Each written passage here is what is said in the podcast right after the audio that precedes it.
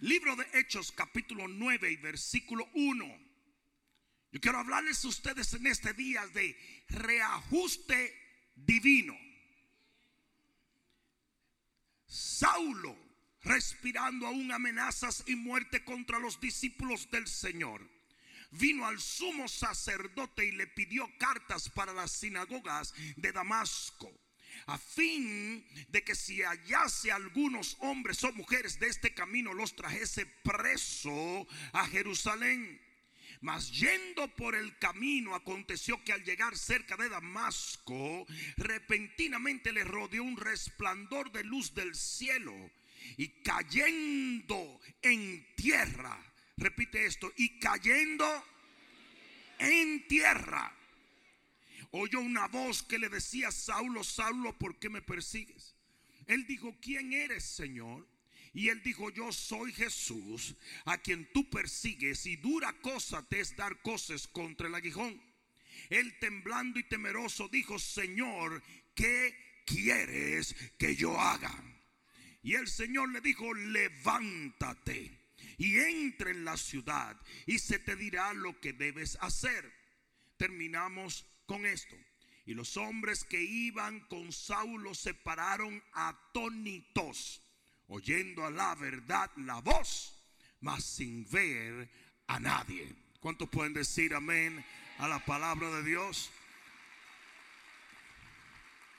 Padre, gracias en el nombre de Jesús por este día maravilloso. Padre, porque al partir el pan de tu palabra, tu Santo Espíritu la respaldará con señales y prodigios en el nombre de aquel que ha sido resucitado de los muertos, Jesús de Nazaret. Gracias Señor, el que lo crea diga amén y dale un aplauso más al Señor. Y siéntate un momento. Yo no sé si alguna vez te ha tocado llevar un familiar a emergencias. Yo no sé si alguna vez, en caso de que esto no haya sucedido, tú has visto una película donde traen a la persona, la sacan de la ambulancia y los familiares van caminando. ¿Y qué le dicen los doctores a los familiares?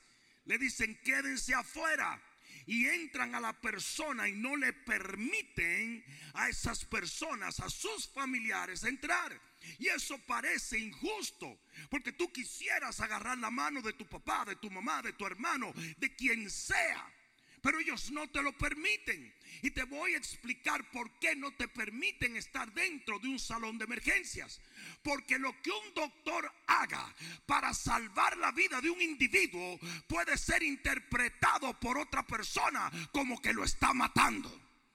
De repente tú ves que le meten descargas eléctricas, o que le abren el corazón, o que le meten una jeringa por aquí, o que le abren el cuello. Y tú como un familiar puedes saltar y decir, no, lo vas a matar. Pero no lo están matando, lo están tratando de salvar.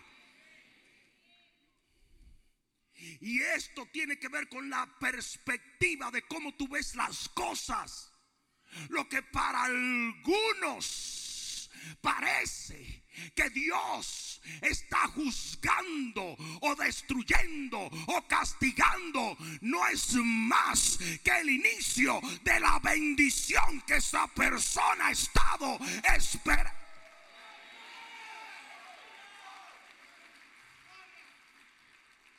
Hay caídas en tierra. Aquí voy a decirlo otra vez. Hay caídas en tierra que no son más que el levantamiento de Dios. Muchas veces tú vas a atravesar por lo que Pablo atravesó. Pablo cayó en tierra no para ser juzgado por Dios, sino para ser levantado por Dios. Esto era un reajuste divino. Es como cuando usted va a un ortopedista y usted tiene una pata chueca o un codo doblado y de repente hacen clic, clac, clac, clac. Y duele, sí o no. Pero, a que si duele. A mí me pasó un día que se me salió un hombro desde de, lugar El hombro agarró norte y yo estaba sur. Le voy a explicar exactamente lo que pasó. Yo estaba levantando peso en mi casa. Y ustedes no sé si, se acuerdan la, la, película de Mel Gibson, Difícil de Matar, creo que se llamaba. En español. En inglés no nos importa. Pero mira esto.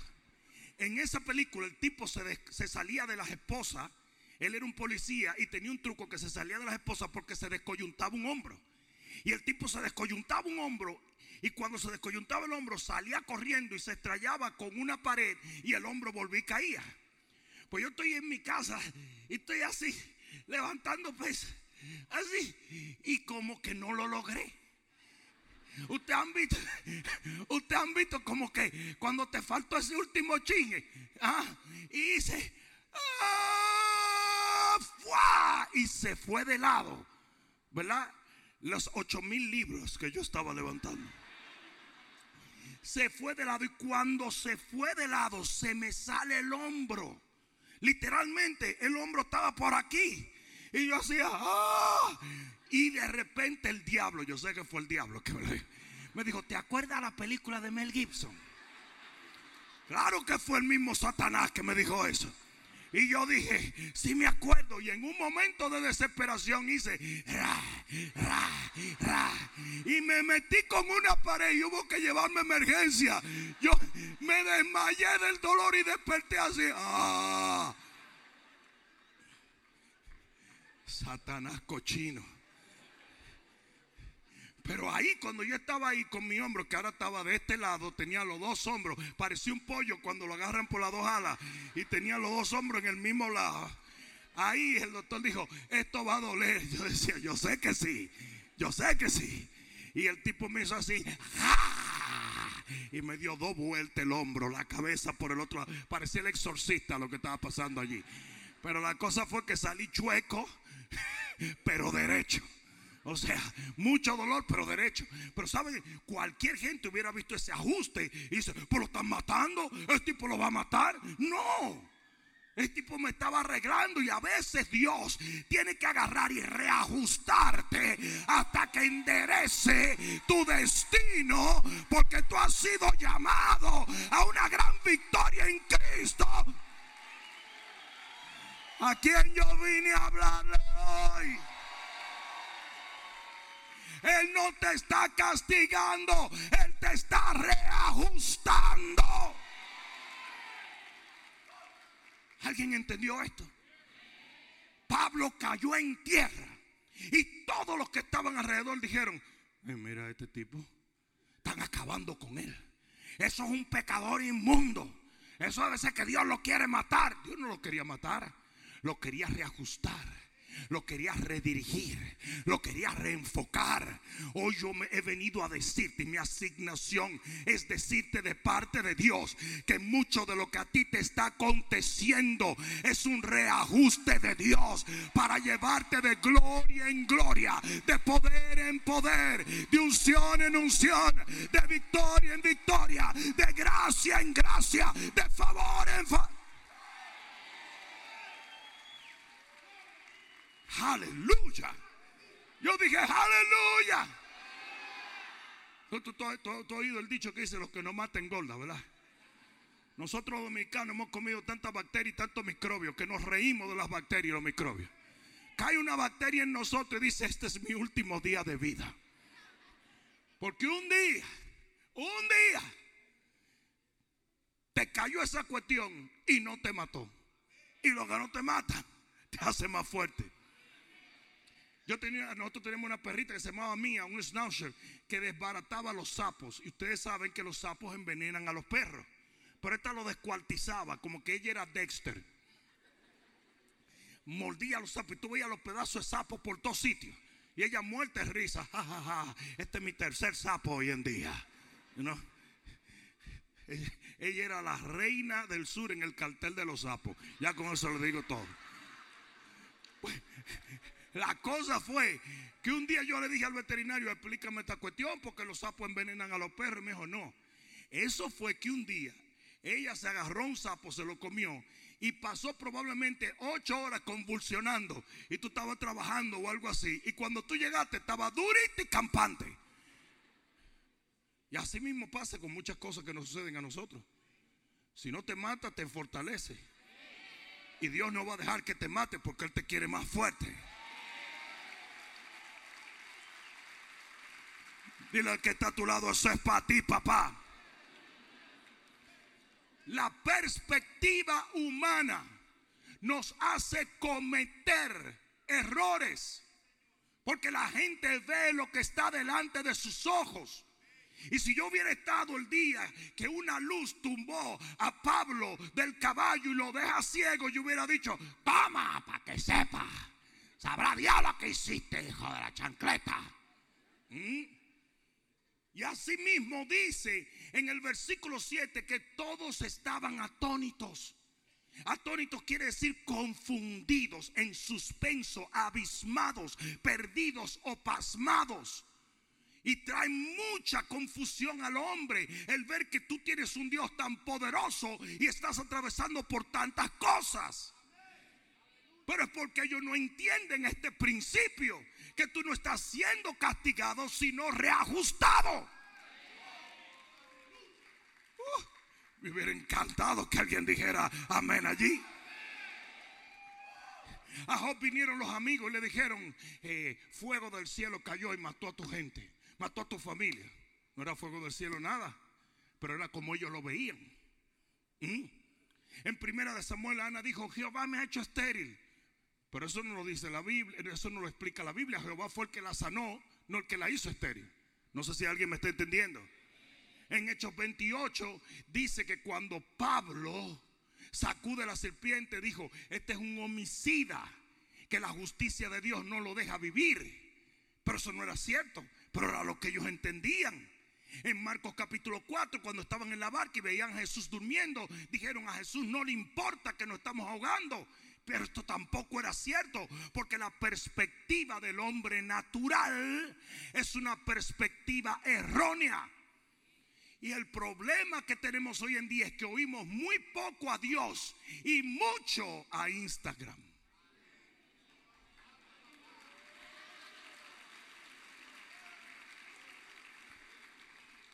Vivimos pegados a los medios de comunicación y la narrativa del mundo es una narrativa oscura, negativa y diabólica. ¿Alguien entendió eso? Se lo explico mejor. Y muchas veces tú te dejas influenciar por gente que no tiene fe. Y comienzas a hacer deducciones que no debes hacer. Y te confundes precisamente porque tú dices, porque yo no entiendo. Si yo he servido a Dios, si yo estoy caminando con Él, si yo lo amo, ¿por qué estoy atravesando por esto? Porque Él te tiene que reajustar. Te tiene que reajustar. En Isaías capítulo 5 y versículo 20, yo le voy a dar una aplicación a este texto que nunca la has escuchado y le pedí permiso al Señor para dar esta aplicación y me llegó a, me acaba de llegar el correo electrónico que lo haga. Entonces, en 5.20 dice, hay de los que de los que a lo malo dicen bueno y a lo bueno dicen malo, que hacen de la luz tiniebla y de las tinieblas luz, que ponen lo amargo por dulce y lo dulce por amargo. Entonces, lo clásica, la clásica interpretación es la gente que dice del pecado que el pecado es bueno y la justicia es mala. Pero yo le voy a dar una aplicación. Hay de cualquiera que hace un juicio con lo que no sabe. Y muchos de nosotros lo hacemos todos los días. Porque de inmediato le llamamos a lo que nos está pasando algo diabólico, algo que viene del infierno, o Dios me castigó, cuando usted no sabe. Todo el mundo miró a Pablo tirado y hubiera podido decir, es que no entiendo, este no diga que esto. No, lo que estaba pasando no era un juicio, era un reajuste. Precisamente para llevarlo a su destino.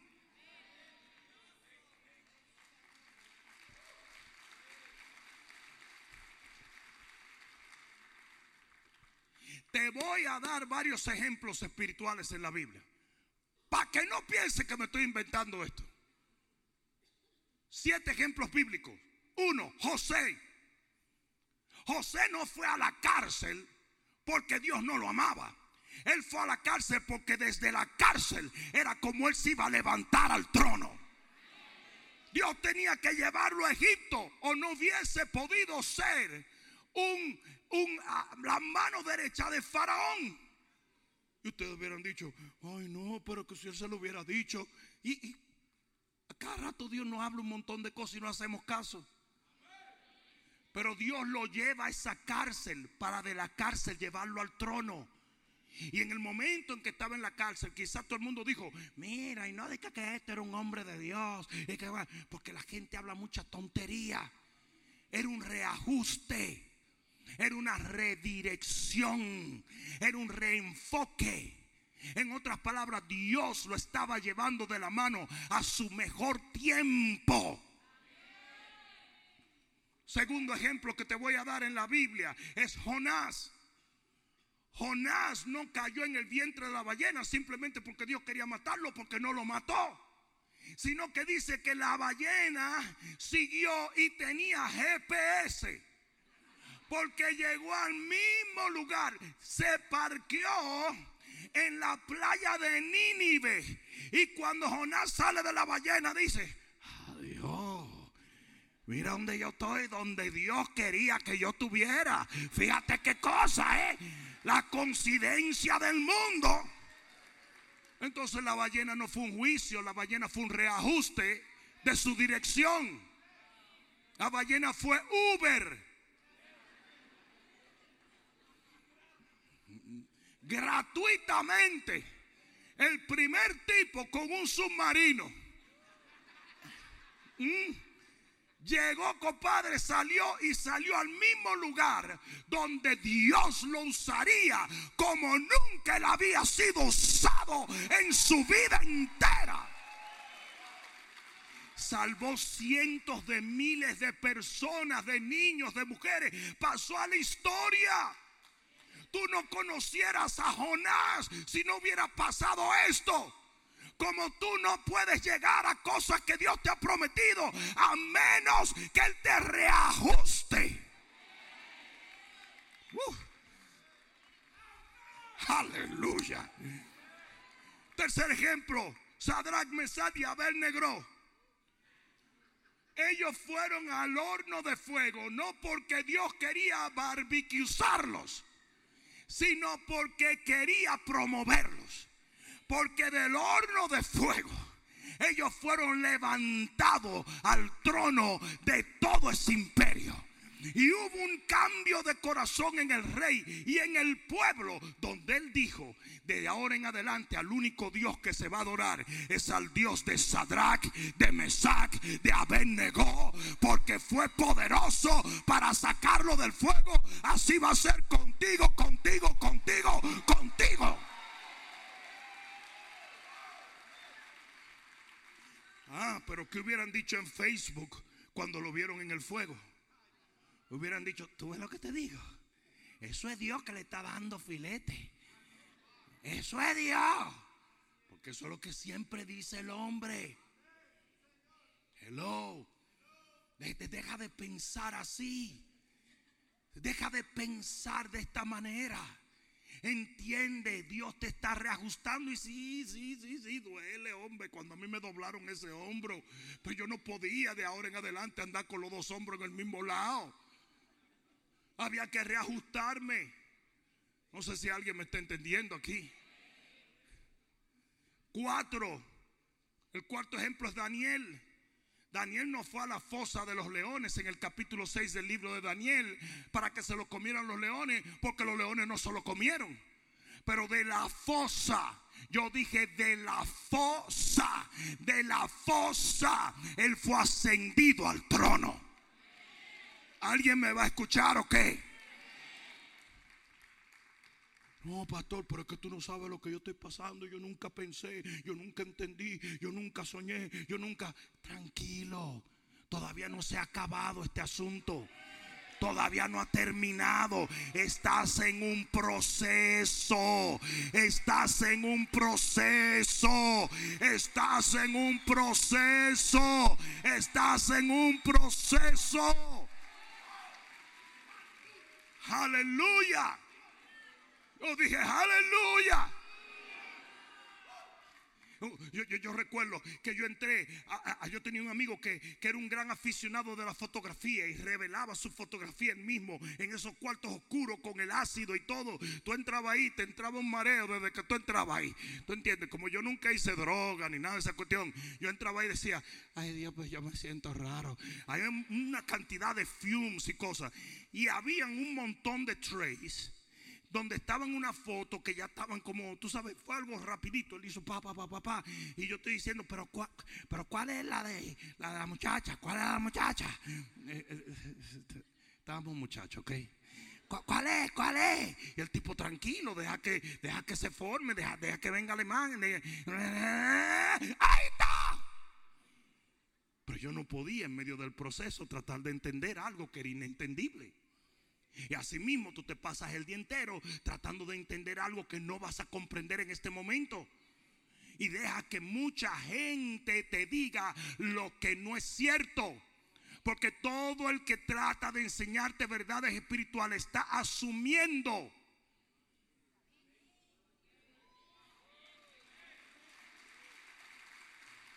A mí me da cuerda cuando alguien me dice, yo te voy a decir qué es lo que te está pasando a ti. ¿Qué sabes tú lo que me está pasando a mí? Si ni yo lo sé.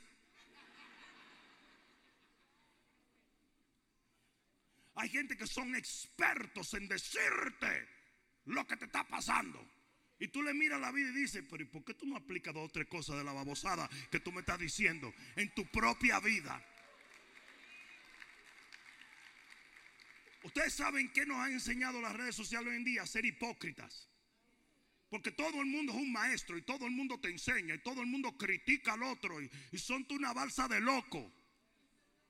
Porque como nadie puede corroborar lo que ellos están diciendo, entonces son, hablan disparate, hablan por hablar. Muchossabios.com.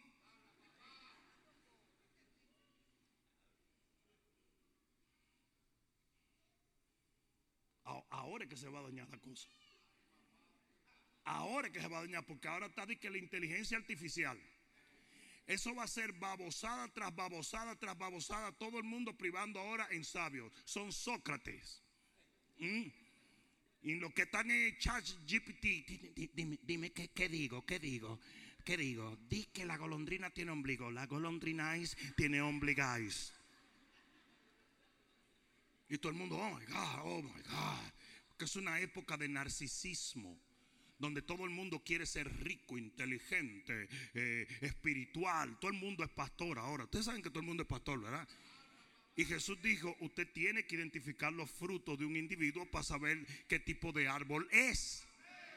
Yo solamente puedo decir que ese árbol es de mango si yo veo los frutos de los mangos.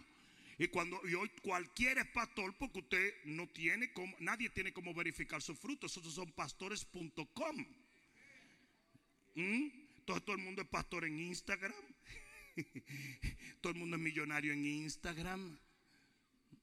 Le preguntaron a una persona, ya en, China hay, hay campos para, para quitarle de la cabeza a la gente la adicción a los juegos de video.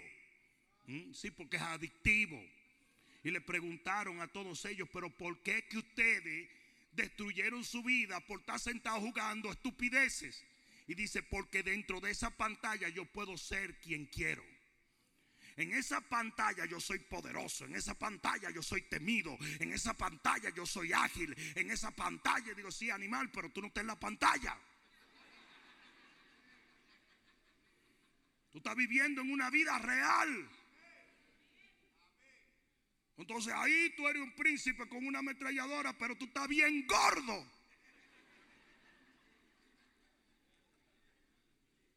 Es una fantasía. Y ese es uno de los problemas que hoy la fantasía y la realidad se están mezclando.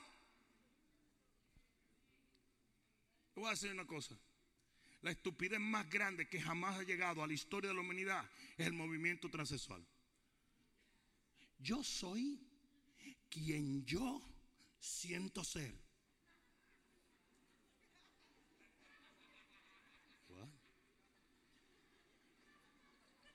¿Cómo fue? Si me siento gato, soy gato. Si me siento perro, soy perro. Si me siento ave, soy ave. Ve, súbete al techo y tírate a ver si eres ave. Como que creen que van a manipular la realidad. Tú sabes lo rápido que se darían cuenta que no vuelan. ¿Ah? Un idiotez. Es demasiado estúpido para ni siquiera considerarlo. Demasiado. Yo le hice la historia del tipo que salió y dijo, cuando murió este gran artista y poeta y escritor, dijo que él era hijo de él, que le dieran todo lo cuarto de la herencia, ochenta y pico de millones de dólares. Y el tipo dijo, yo soy hijo de él. ¿Y qué dijo un juez? Él se siente hijo de él, del en todo lo cuarto. No. ¿Sabe lo que hizo el juez? Háganmele una prueba de ADN. ¿Y sabe lo que pasó? no era hijo nada. Bueno, pero denme el dinero porque yo me siento, pero es que lo que tú te sientes no es la realidad.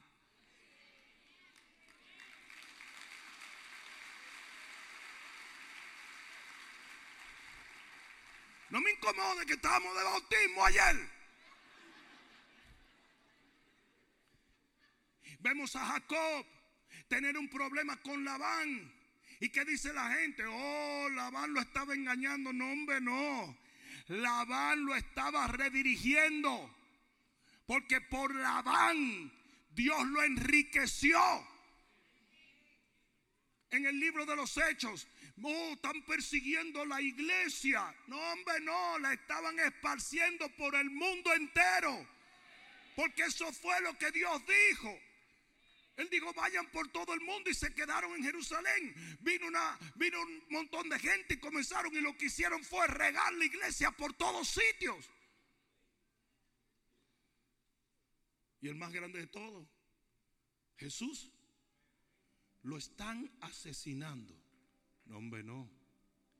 Él está redimiendo la humanidad.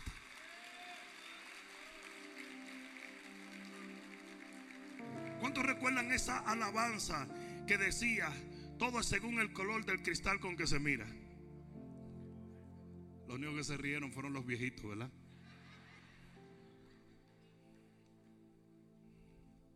¿Cuáles son las conclusiones del principio bíblico que te acabo de enseñar?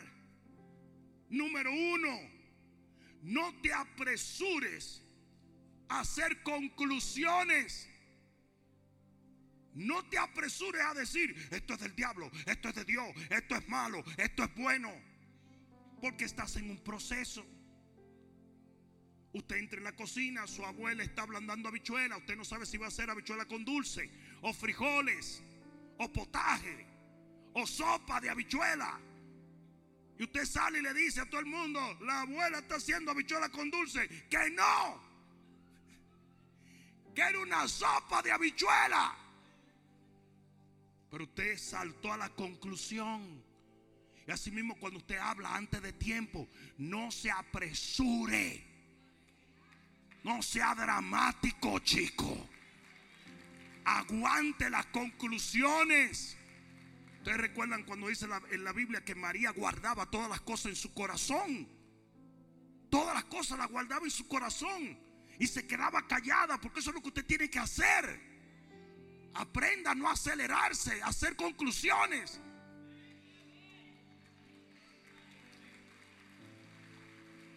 Porque hay de quien le llama a lo malo bueno y a lo bueno malo.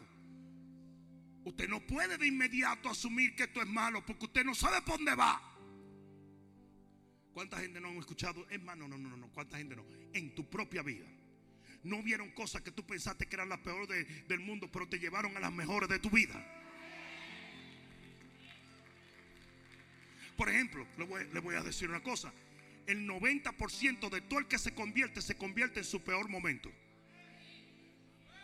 90% del que se convierte se convierte en su peor momento. Y lo que usted pensó que era para muerte resultó para vida. Jesús dijo, la enfermedad de Lázaro no es para muerte, sino para que se glorifique el Dios. Y en el momento no parecía así, pero al final sí lo fue. ¿Cuántos dicen amén? Aguántale. Para. No seas tan rápido para juzgar.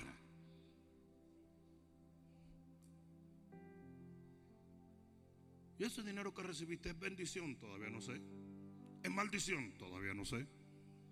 Aguanta. Aguanta. Vamos a ver. ¿Y eso que te está pasando es de Dios o del diablo? Tranquilo. Vamos a esperar un momento. Vamos a ver, vamos a ver. Aguántale. Pero queremos siempre tomar el control de todo y saberlo todo. Una de las peores cosas que está aconteciendo hoy en día es el hecho de que las redes sociales han hecho pensar a la gente que usted es más sabio de lo que usted es. Y la Biblia dice que eso es erróneo. No sea más justo ni más sabio de la cuenta, dice la Biblia. La segunda conclusión que yo tomo de este principio bíblico es que no aceptes de inmediato la perspectiva de la gente si mal está que tú hagas conclusiones, más peor está que tú le permitas a la gente hacer conclusiones de tu vida. Que te juzgue. Ustedes quieren que yo le diga una cosa. Si yo agarro dos hermanos cristianos evangélicos nacidos de nuevo con su nombre escrito en el libro de la vida, y yo le digo a este que está aquí, háblame de los hijos de este, él me va a hablar cosas negativas. Y si le digo a este, háblame de los hijos de este, me va a hablar cosas negativas. Pero si le digo a cada uno que me hable de sus hijos, me van a hablar maravillas. Porque somos muy fácil para juzgar al otro, pero somos muy misericordiosos con nosotros mismos. Ustedes se han dado cuenta que lo que la gente acusa de pecado, hácelo Señor.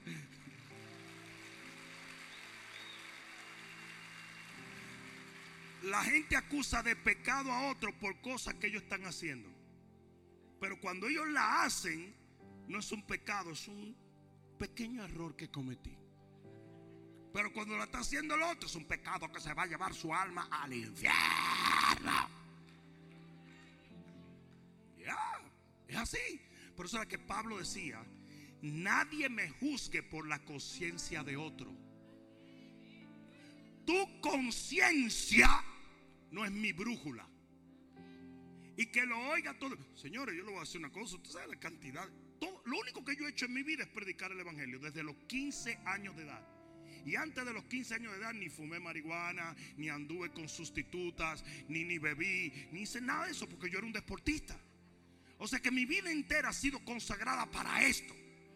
Y la cantidad de babosos disfrazados de cristianos que hay hoy en día inventándose cosas sobre mí es impresionante. Impresionante. No dejes que el juicio de otro determine lo que te está pasando. No lo aceptes. Yo dije, no lo aceptes.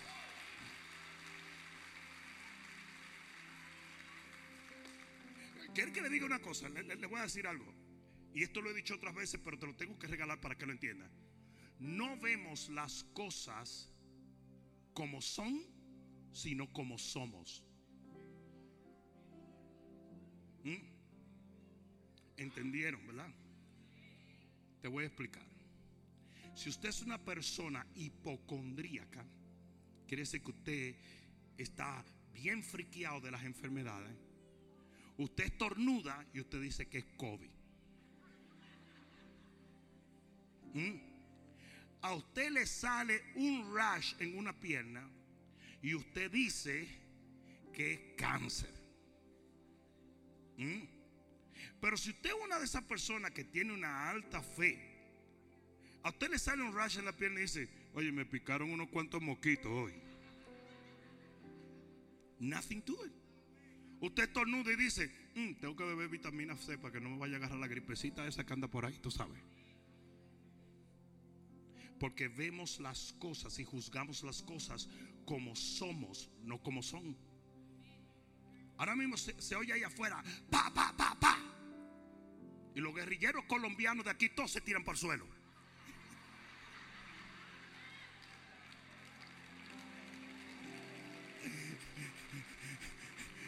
El primero que sale huyendo es Raúl, que era de los Z, de los X, de los que yo qué, 14, 15, 16, 13. Pero si tú oyes pa, pa, pa, un niño dice, ¡ay! Llévame a ver los fuegos artificiales, papi. ¿Por qué? Porque vemos las cosas como somos, no como son. Entonces la gente que tiene problemas espirituales va a ver tu vida llena de problemas espirituales. Llenito. Porque para el hombre inmundo todo es inmundo. Por eso es que el religioso te persigue y te acusa porque ellos están acusados. Ellos no entienden el favor y la gracia de Dios. ¿Alguien está entendiendo eso? Y de lo que está lleno el corazón habla la boca. Que dijo Judas cuando, cuando tiraron el aceite? Dijo, ¿por qué se desperdició esto? Para eh, se le hubiera dado a los pobres. Dice, porque a Jesús nadie lo engaña. Dice, no porque le importaran los pobres, sino porque se estaba robando el dinero. Él vio algo inmundo en algo que era glorioso. Porque él era inmundo. Ustedes saben la gente que te puede decir, Dios te va a bendecir, Él te ama. Esas son gente que tienen paz en el corazón y tienen fe. Aquel que viene es como la clásica mujer que desbarata a un nuevo marido por lo que hizo eh, Fernando, el azaroso que ya se fue. Y le cae al pobre hombre un fucú. Y el hombre es buena gente. Y la mujer dice, ¿tú crees que yo no sé? Que tú estás llegando tarde porque tienes otra. Julia, mi oficina está aquí mismo en el patio y tú me viste salir de ahí.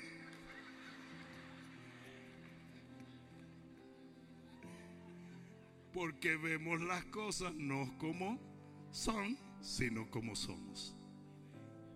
¿Te has visto la gente que llega aquí y dice, estos pastores robando, pidiendo diezmos y ofrendas? Pero la Biblia dice curiosamente que el que no diezma le roba a Dios. Ajá. O sea, ellos son unos ladrones y les roban ni siquiera la IRS a Dios y acusan a todo el mundo de estar robando. Eso se lo voy a dejar ahí para que.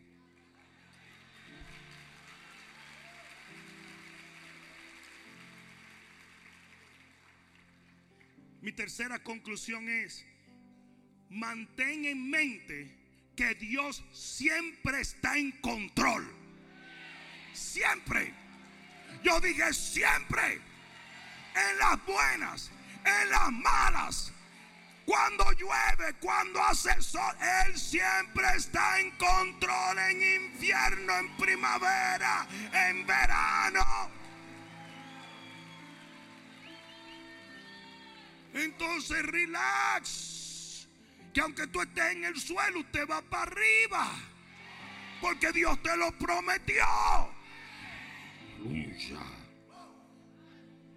En tu problema económico recuerda que Él hace llover maná.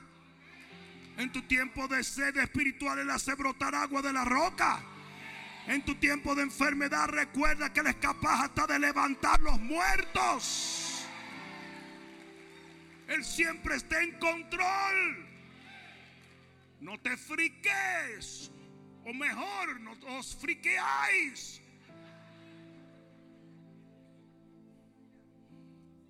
Cuatro, prepárate para la victoria final. Si como tú sabes este principio, que tú estás en un proceso y que el final del proceso va a ser de bendición, aunque estés dando vuelta en el suelo, comienza a prepararte mental y espiritualmente para lo que viene. Prepárate para la victoria. Prepárate para la bendición. Si lo creemos, lo vamos a hacer. Y termino con esto. La quinta conclusión que hago es, pide sabiduría para cualquier reajuste o redirección que Dios está haciendo en tu vida. Sí, porque ahí es donde más sabiduría necesitamos. Antes de que Pablo concluyera de que Dios lo había abandonado, que lo estaba matando, que se iba a quedar ciego para siempre, él tenía que decir, Señor, indícame exactamente hacia dónde me estás llevando. Porque a la final, eso es un reajuste. ¿Cuál es mi mensaje para ti en este día? Mi mensaje para ti en este día es que muchas de tus caídas y de, y de, y de los golpes que has recibido y los ataques que han venido en tu contra y las pruebas que has tenido que atravesar han sido mal juzgadas por ti. Porque no ha sido que Dios te odia o te abandonó, te dejó de amar o su favor no está sobre ti, sino más bien que Él está reajustando, redirigiendo tus pasos y reenfocándote en la dirección que Él ha determinado para tu vida.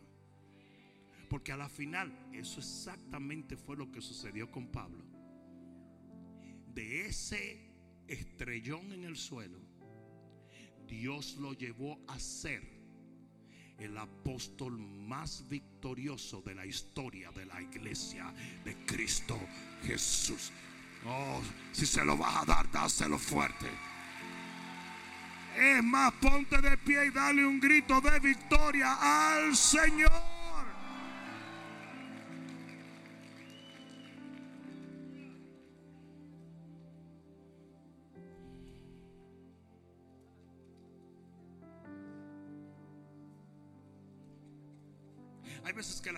Pregunta y rápido le contesto. Pero hay veces que la gente me pregunta y sencillamente me quedo callado. Porque hay cosas que yo entiendo que no pueden llevarse a una conclusión hasta que sean concluidas. Muchas veces en tus procesos te has adelantado. Y por haberte adelantado has juzgado mal. Y por haber juzgado mal, te estás volviendo loco. Estás lleno de temores, estás lleno de, de, incertidumbre. Estás diciendo, no, que no sé qué va a pasar. ¿Cómo que no? ¿Se te olvidó? Que el Señor es el que te lleva de la mano. ¿Se te olvidó eso?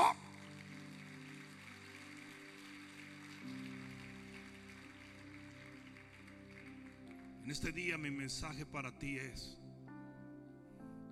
no es un juicio, es un reajuste. ¿O es esto igual en todos casos? No. Pero en muchos casos sí. Y hoy el Señor me dio esta palabra para esos casos. Donde hay gente que está lleno de temores, de incertidumbre, de dolor. Cuando todo lo que está haciendo es atravesando la antesala del levantamiento más glorioso que Dios ha prometido para su vida.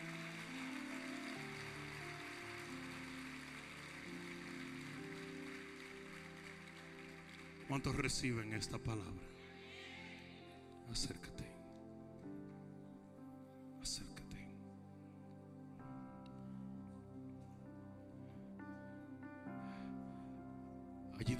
Cierra tus ojos y levanta tus manos al cielo.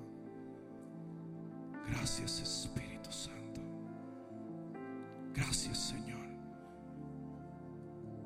Gracias Jesús. Yo puedo sentir en mi espíritu que algunos de ustedes están diciendo, esta es la palabra que necesitaba escuchar. ¿Y sabes por qué? Porque es la palabra rema que Dios envió para tu vida. No creas que es una coincidencia. Es una diosidencia. Tú estás en un proceso. Tu familia está en un proceso. Quizás tu economía o tu salud está en proceso. no es un proceso simplemente para causarte dolor, aunque haya dolor. Es un proceso para llevarte al mejor tiempo de tu vida.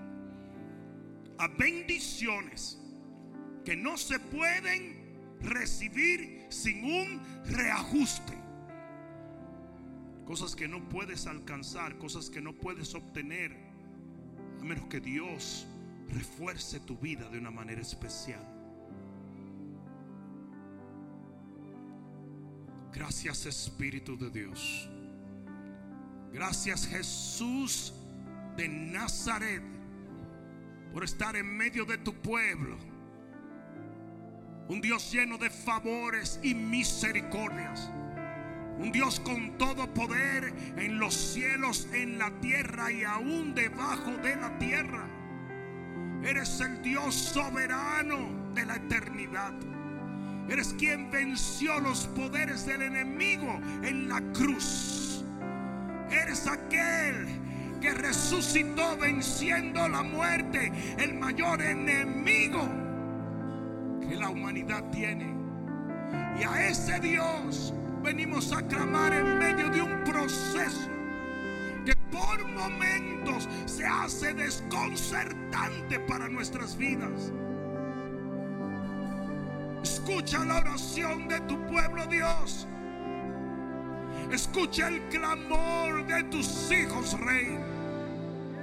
Mira las lágrimas de aquellos que no pueden entender el por qué están atravesando por ciertas situaciones. Escúchanos Dios. Escúchanos Dios. Escúchanos Dios. Inclina tu oído, Señor. Escucha mi clamor, Señor. Escucha mi oración, Dios. Hoy necesito más de ti, Rey de gloria, Rey de gloria, oh Rey de gloria.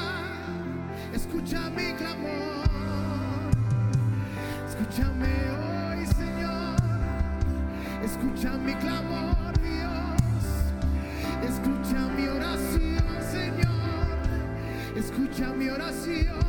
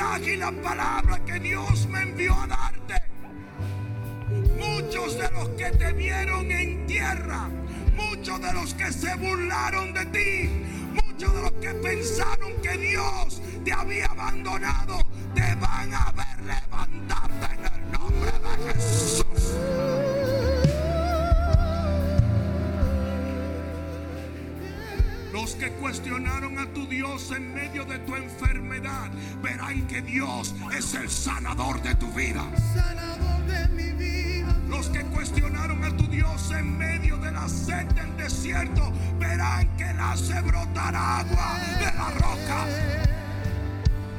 Los que cuestionaron a tu Dios cuando estabas abajo te van a ver llegar a la cúspide en el nombre de Jesús.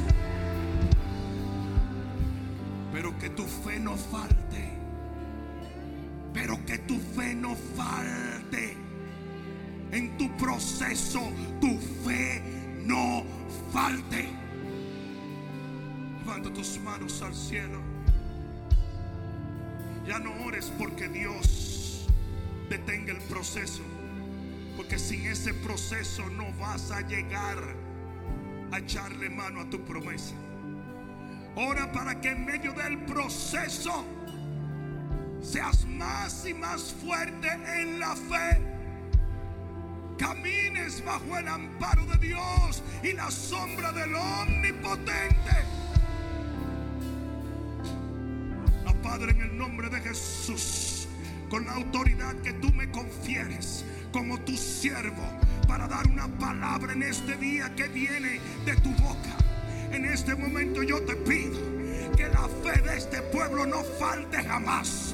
Que en este momento este rema de tu palabra los fortalezca para que este proceso concluya en victoria tal cual tú lo has determinado en el nombre de Jesús. Lo que muchos pensaron que había venido para muerte, resulte que vino para vida. En el nombre de Jesús. Yo dije en el nombre de Jesús. Sea la En gloria. el nombre de Jesús. Comienza a darle gloria a Dios. Sea la gloria. Celebra